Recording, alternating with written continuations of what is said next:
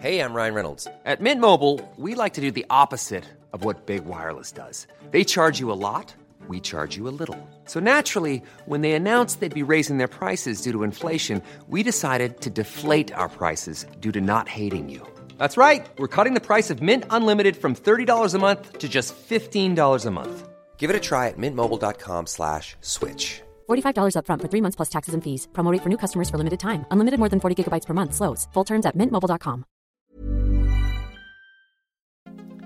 ¿Tu hijo estornuda con el polvo o se hincha con ciertos alimentos? En este episodio nos sumergimos en el mundo de las alergias infantiles, un fenómeno que afecta a millones de niños en todo el mundo.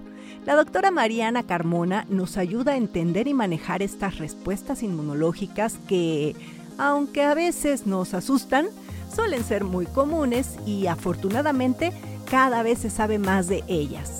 Soy Fernanda Alvarado y estás escuchando un episodio más del Bien Comer. Estás escuchando Bien Comer.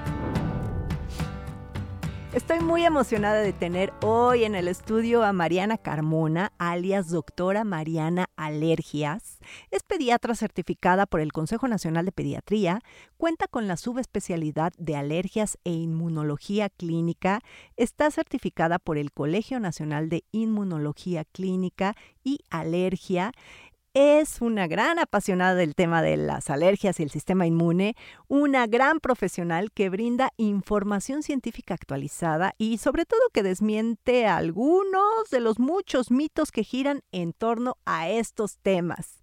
Bienvenida, Mariana. Hola, muchas gracias. Gracias por la invitación. Estoy muy contenta de estar aquí. No, yo muchísimo más, porque como ya lo dije en la intro, de verdad tienes unas redes sociales informativas con evidencia científica, cosa que hace mucha falta, pero también sobre todo actualizadas, que eso es súper importante y en, en todos los profesionales de la salud, pero creo que con los pequeñitos todavía más. Sí, es un, es un gran trabajo. La verdad es que publicar en redes sociales eh, es un doble compromiso, porque justo es como abrirte a un gran público, es una responsabilidad gigantesca y la verdad es que estoy muy contenta que que pueda yo llegar a lugares donde no me, iba, no me había imaginado, pues. Sí, es muy gratificante todo esto. Y justamente, bueno, eh, eh, y ya viene, o sea, el otoño, ya estamos en el otoño y casi siempre primavera, otoño son como las temporadas cuando más alergias comienza a ver no solo en los niños, sino en toda la población, pero con peras y manzanas, porque de repente estamos como que los conceptos no los entendemos bien y no sabemos eh, si es una enfermedad o nada más, o nos acostumbramos a vivir a sentirnos mal, pero con peras y manzanas, que es una alergia, ¿por qué pasan? Claro, la alergia es la manifestación exagerada del sistema inmunológico. El sistema inmunológico se encarga de protegernos como del medio externo, tiene varias funciones y justo una de las vías es la alergia. Entonces, eh, alergia es decir que algo que habitualmente no nos tendría que generar un problema, nos está generando un problema. Y esto puede ser desde alimentos, desde cuestiones ambientales, respiratorias, medicamentos. Cualquier situación podría generarnos una alergia. Eh, y entonces lo que va a pasar en, en, nuestro cuerpo es que dependiendo el órgano afectado, van a ser los síntomas que el paciente pueda presentar. Eh, los ojos, la nariz, los pulmones, el intestino, eh, la piel, ¿no? Entonces, eso significa alergia. Ya, o sea que dan alergias como cutáneas y en vías respiratorias y digestivas, o sea, principalmente. Sí, y en el ojo también, eh, o sea, puede afectar mm, básicamente cualquier órgano, pero habitualmente nosotros los alergólogos vemos, o sea, estos síntomas a nivel cutáneo, a nivel respiratorio, a nivel gastrointestinal y a nivel ocular, básicamente. Y en los pequeñitos, ¿cuáles son las que más te topas? Digo, sé que tú eres especialista más en las digestivas, pero ¿Qué te toca ver más? sí, soy gran apasionada de las alergias alimentarias, pero justo, o sea, en los niños eh, menores de cinco, menores de dos años de edad, la alergia que generalmente diagnosticamos con gran frecuencia o a la que se van a enfrentar son dos. Es eh, las alergias alimentarias y la dermatitis atópica que si bien la dermatitis atópica no es considerada como tal una enfermedad alérgica, tiene un trasfondo y muchas veces va a estar relacionada con otras enfermedades alérgicas. Entonces, en menores de dos años habitualmente son las que vemos. En los niños de dos años a cinco años nos enfrentamos eh, a la rinitis alérgica y también ya podemos eh, ver niños que tengan asma alérgica a esa edad.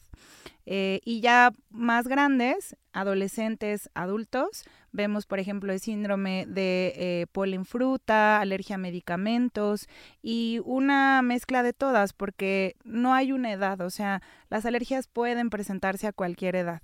Mm, esto de que si no la tuvieron de pequeñitos no las vamos a tener de adultos, ese es un mito, por ejemplo.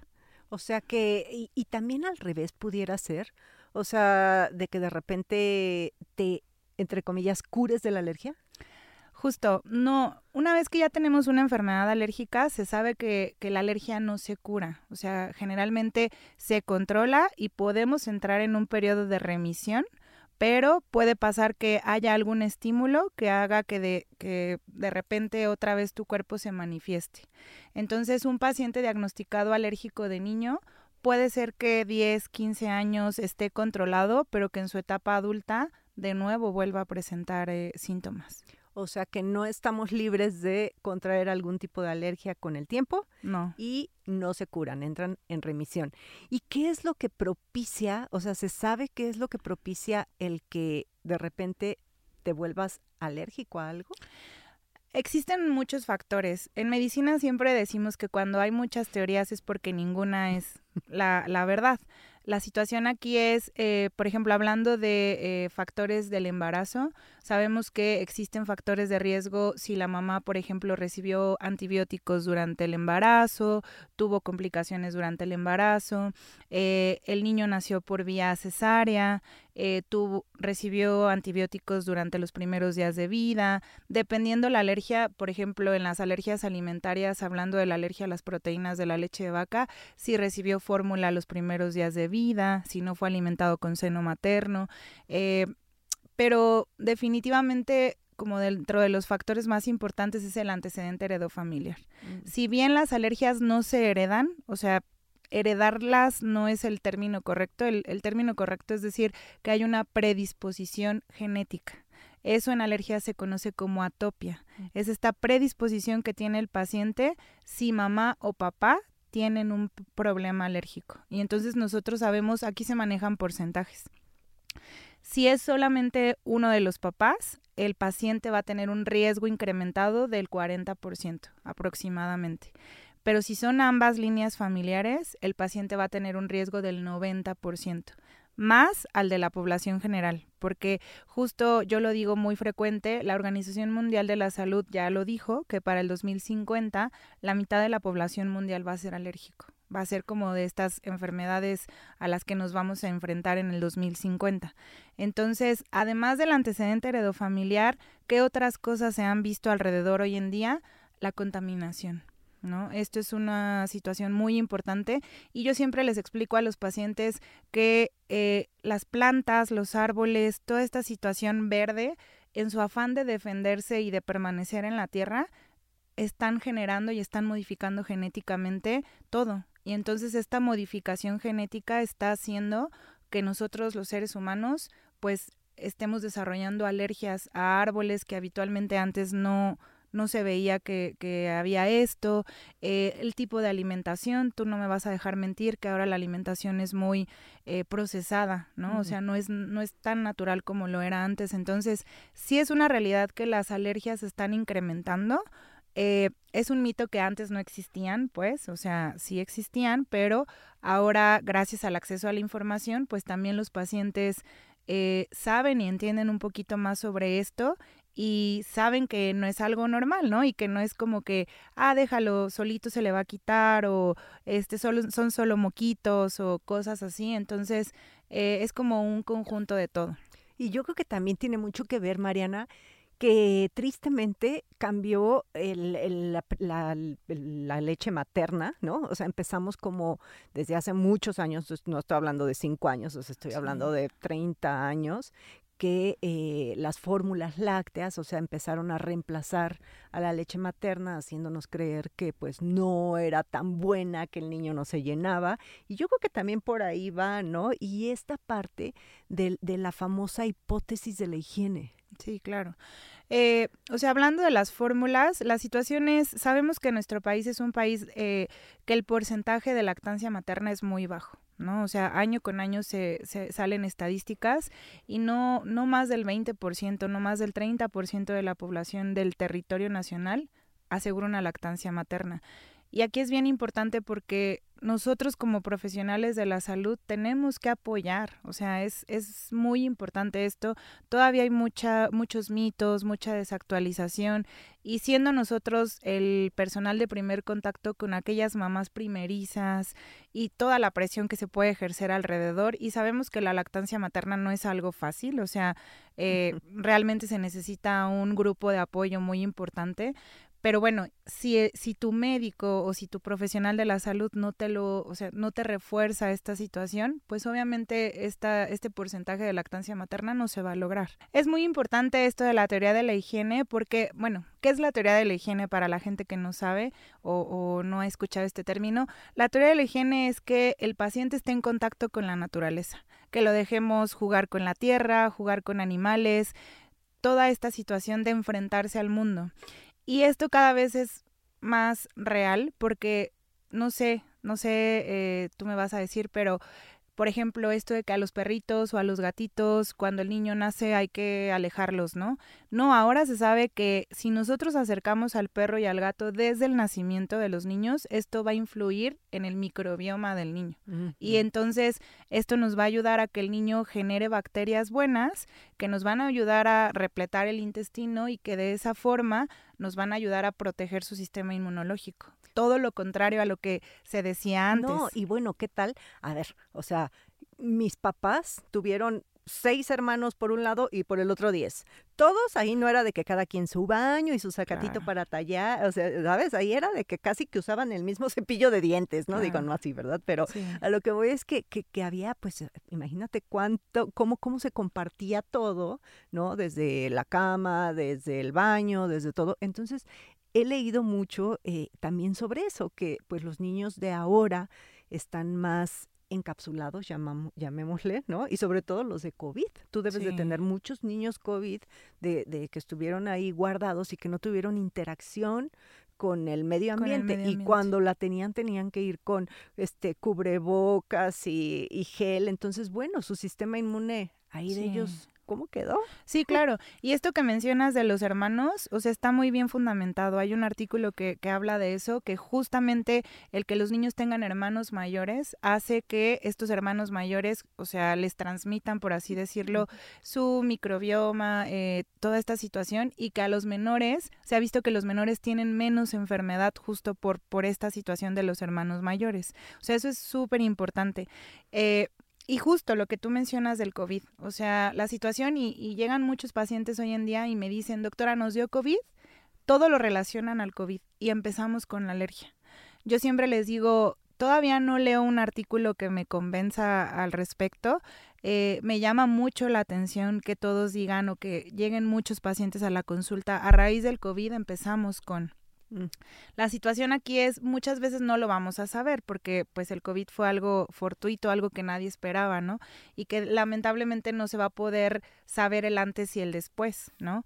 Pero justo esto, durante el COVID los niños estuvieron en una burbuja. Y entonces, no solo los niños, no sé ustedes adultos, pero ahora nos enfermamos más y, y, un poquito más fuerte que antes del COVID, ¿no? Y justo es porque nuestro sistema inmunológico estuvo en esta como recesión o periodo de este stand-by y ahora que volvemos a salir al mundo es como, ¿qué está pasando? ¿No? O sea, es, es muy, eh, pues es de nuevo ir a la guerra, ¿no? Y entonces eh, justamente estamos viendo muchos niños que están teniendo alergias desde muy pequeñitos. O sea, para mí es también como muy impactante porque justo en la especialidad mis, mis, mis maestros me decían, eh, rinitis alérgica, no, en mayores de 5 años. No, ahora estamos viendo rinitis alérgica en niños de 10 meses, un año, súper chiquitos, ¿no? Que es lo que uno dice, wow, ¿qué está pasando? El tip de la semana. Incluye dátiles como sustituto de azúcar. Los dátiles son el fruto de un tipo de palmeras y son muy ricos en antioxidantes, hierro, potasio, calcio y magnesio, además de que son una muy buena fuente de fibra. Por su dulzor, los dátiles son una alternativa saludable a los azúcares refinados, así que en lugar de agregar azúcar al licuado del pequeño, agrega dátiles. Brindas dulzor y mayor nutrición. Estás escuchando Bien Comer. Y aquí entra algo también que, que siempre nos hace dudar. ¿Cuándo es una gripa, un resfriado y cuándo es una alergia? Ahorita que dijiste rinitis. Claro. Siempre yo les digo, ah, ah, siempre cito a mi abuelita, ¿no? Ella ya falleció, pero yo les explico a los pacientes que el niño con alergia, así lo decía mi abuelita, anda como chivo loco, pero con mocos y tos. O sea, no anda decaído, come, o sea, sube, baja, está jugando, pero todo el tiempo tiene moco y tos, ¿no? Y el niño con un resfriado habitualmente va a tener ataque al estado general. Siempre les explico, la alergia nunca nos va a dar fiebre, esa es una regla fundamental de la alergia. La alergia no da fiebre.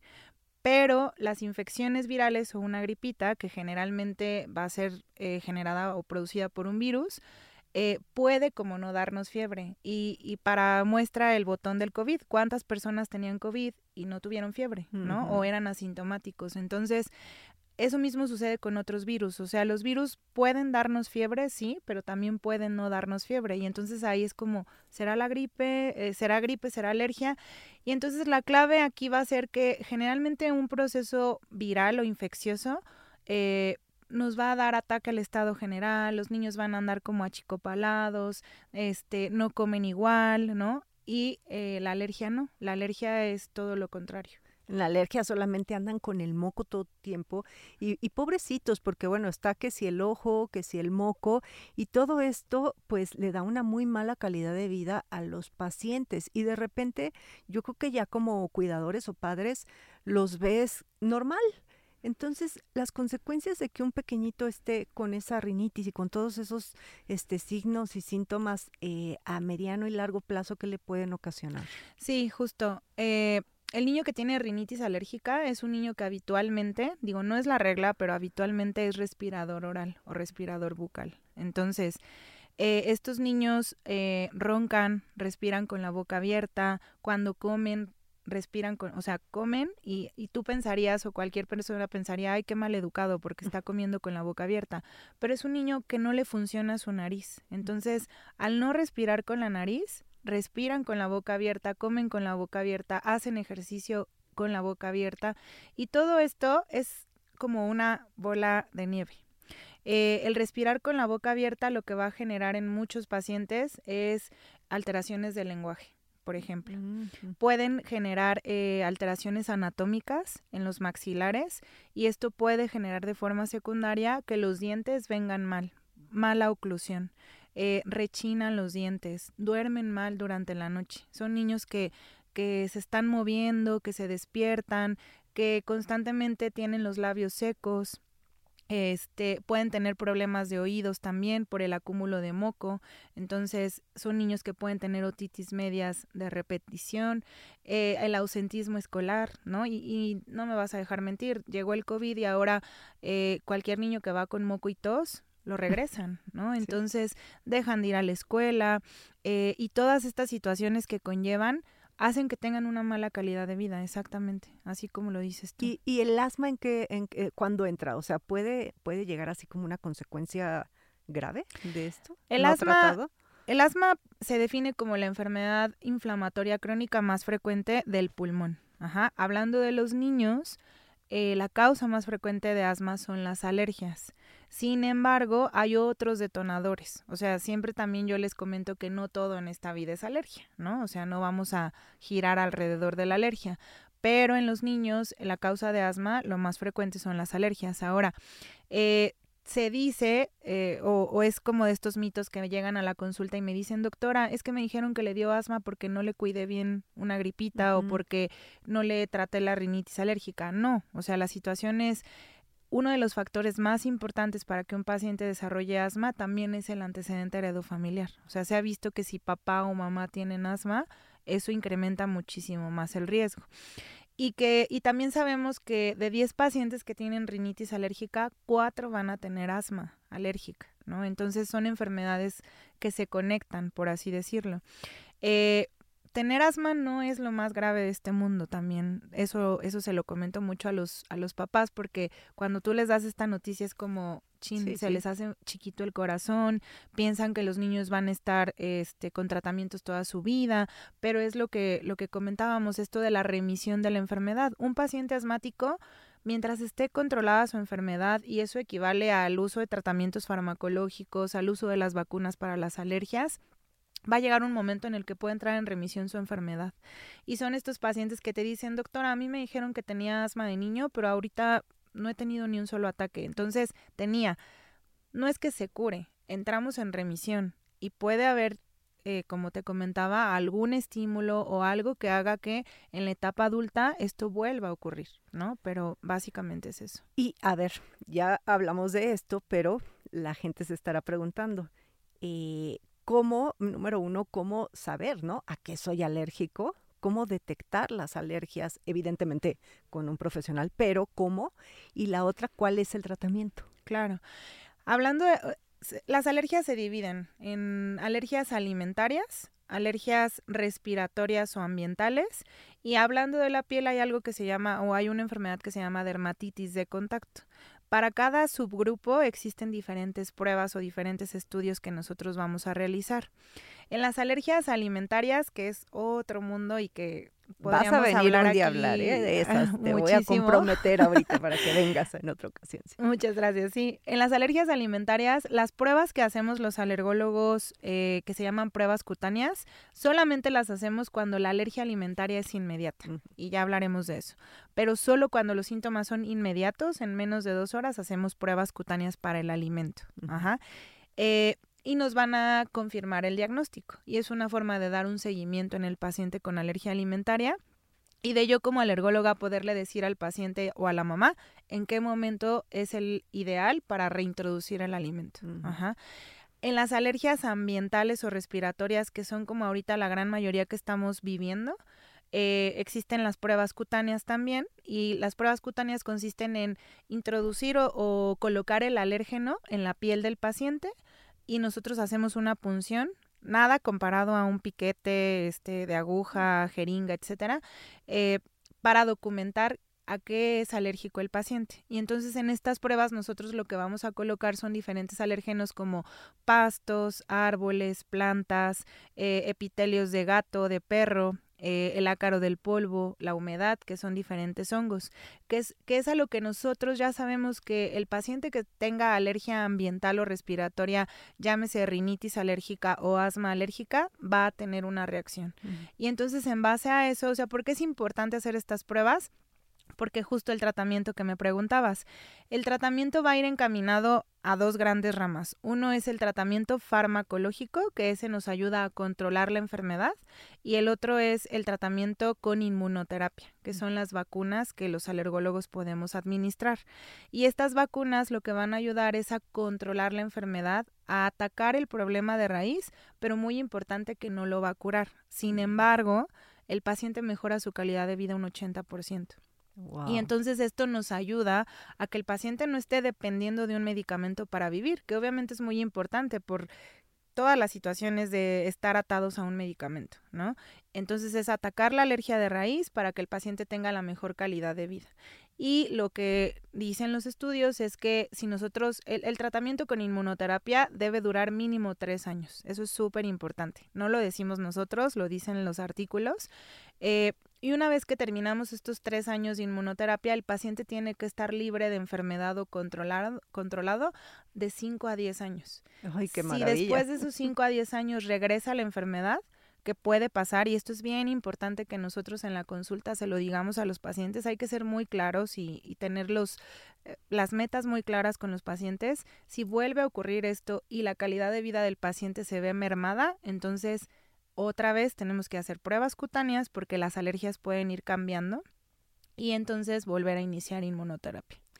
Wow, qué bueno y qué bueno que ya hayan esas vacunas, ¿no? También Claro. porque sí le deben de cambiar la vida a los pequeñitos y estos, eh, el estar dando antihistamínicos al niño cada que va al lugar donde ya sea el polvo o el perrito le hace alergia, ¿no, no se genera algún tipo de resistencia al medicamento o algún efecto secundario? Sí, el término médico es taquifilaxia. La taquifilaxia es que los receptores se bloquean, ¿no? Entonces, existe taquifilaxia con algunos medicamentos. Afortunadamente, no se ha logrado ver taquifilaxia con los antihistamínicos, esta situación de que ya no nos funcione. Sin embargo, yo te puedo decir que en la consulta hay pacientes que me dicen, doctora, ya no le hace tal medicamento, mándele otro. O sea, aunque la evidencia científica diga que no, sí existen pacientes que nos mencionan en la consulta que X o Y medicamento ya no les funciona y entonces hay que cambiarlo por otra opción, ¿no? Afortunadamente también, como les comento en las consultas, es eh, los antihistamínicos son muy nobles, o sea, son medicamentos que afortunadamente no generan hepatotoxicidad, no generan nefrotoxicidad, no generan dependencia. Sin embargo, pues a qué paciente le gusta estar viviendo tomando un medicamento todos los días, ¿no? Eh, y la situación en los niños es que todos los jarabes tienen azúcar. Mm. Entonces, eh, lejos de que no va a haber un problema mayor, pero puede existir un problema a nivel bucal, ¿no? Con los dientes. Entonces, justo por eso es que aquel paciente que amerite tratamiento de forma persistente o que necesite un medicamento para estar bien, es el candidato a, a inmunoterapia. Ahí está, anótenlo por favor. Mm. Y a ver, los lavados nasales, eh, el productor nos anda correteando, pero yo tengo muchas preguntas.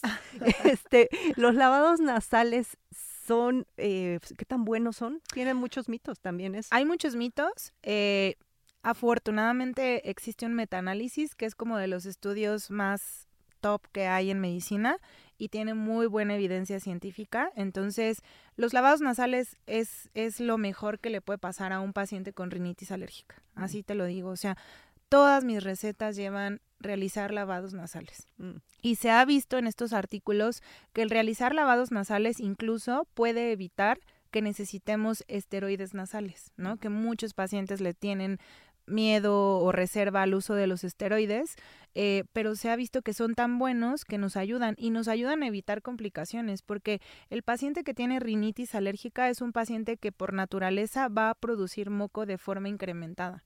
Y este moco, si no lo ayudamos a sacar, los niños menores de 5 años no se suenan la nariz, porque no, o sea, no saben hacerlo, no, no, no pueden. Entonces, ese moco, pues tiene de, de dos, o nos lo tragamos o se empieza a acumular en los senos paranasales o en el oído. Y entonces son niños que si no ayudamos a que este moco salga, pueden generar otitis media de repetición o pueden generar sinusitis de repetición, que esto ya son complicaciones bacterianas, pues que obviamente ningún papá quiere que, que su hijo experimente, ¿no? Pero sí, totalmente somos... Recomendados. Sí, recomendados. Y cada, o sea, y cada que el médico diga, o sea, llevan especificación de in- en, en la indicación. Claro, sí.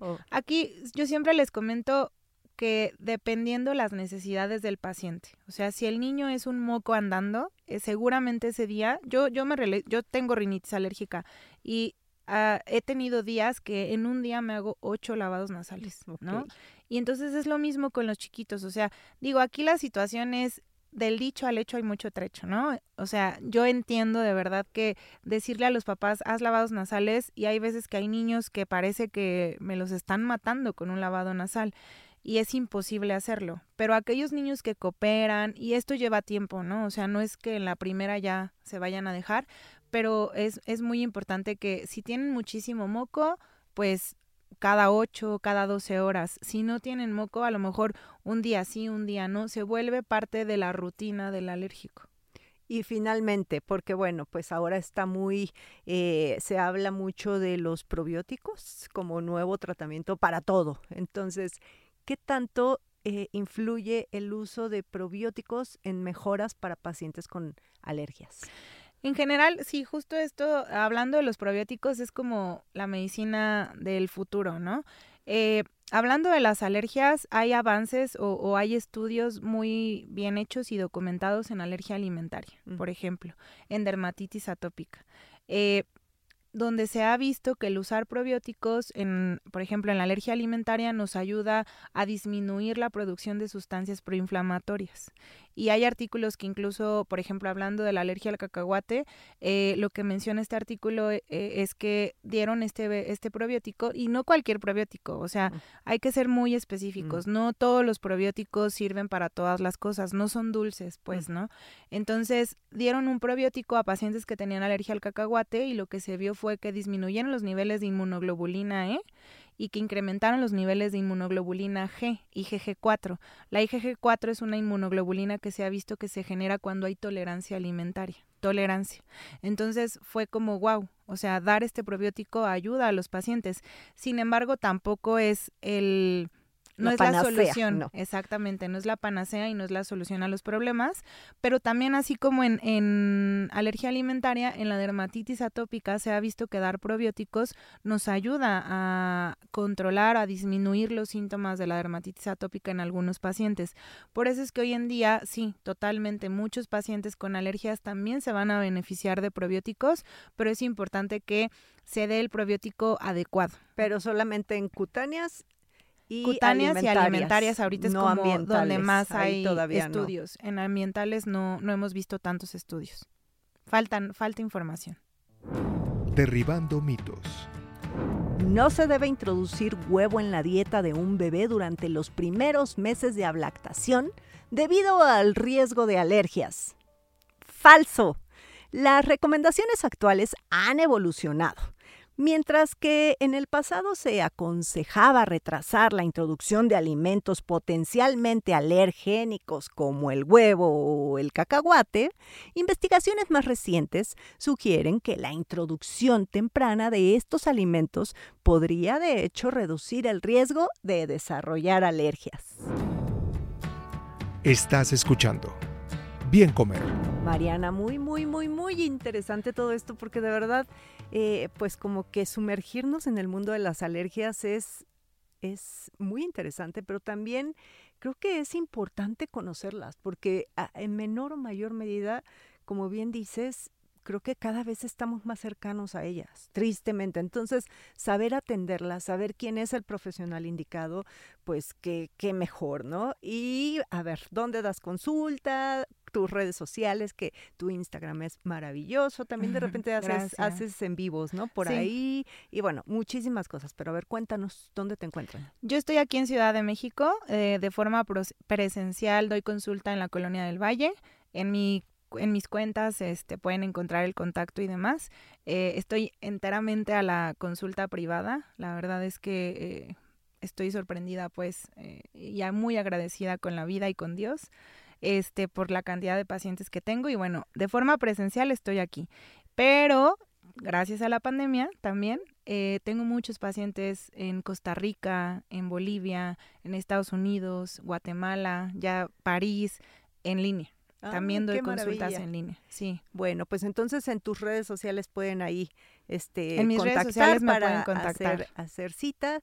Y pues bueno, muchísimas gracias. Ya quedaste de venir de hablar de alergias alimentarias porque que si el gluten, que si la caseína, que si... No, bueno, yo también encantada de hablar de esos temas. Muchísimas gracias, Mariana. No, gracias a ti. Gracias a ti, gracias a ustedes que nos están viendo. Y bueno, pues ya saben que a mí me encuentran en todas las redes sociales como Bien Comer. Gracias.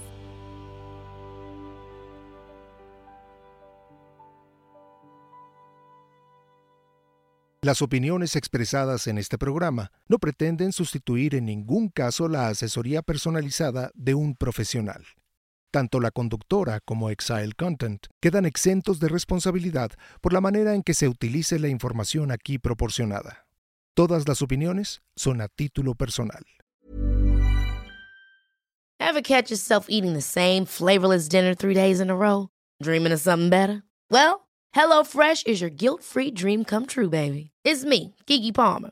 Let's wake up those taste buds with hot, juicy pecan-crusted chicken or garlic butter shrimp scampi. Mm. Hello Fresh. Stop dreaming of all the delicious possibilities and dig in at HelloFresh.com. Let's get this dinner party started.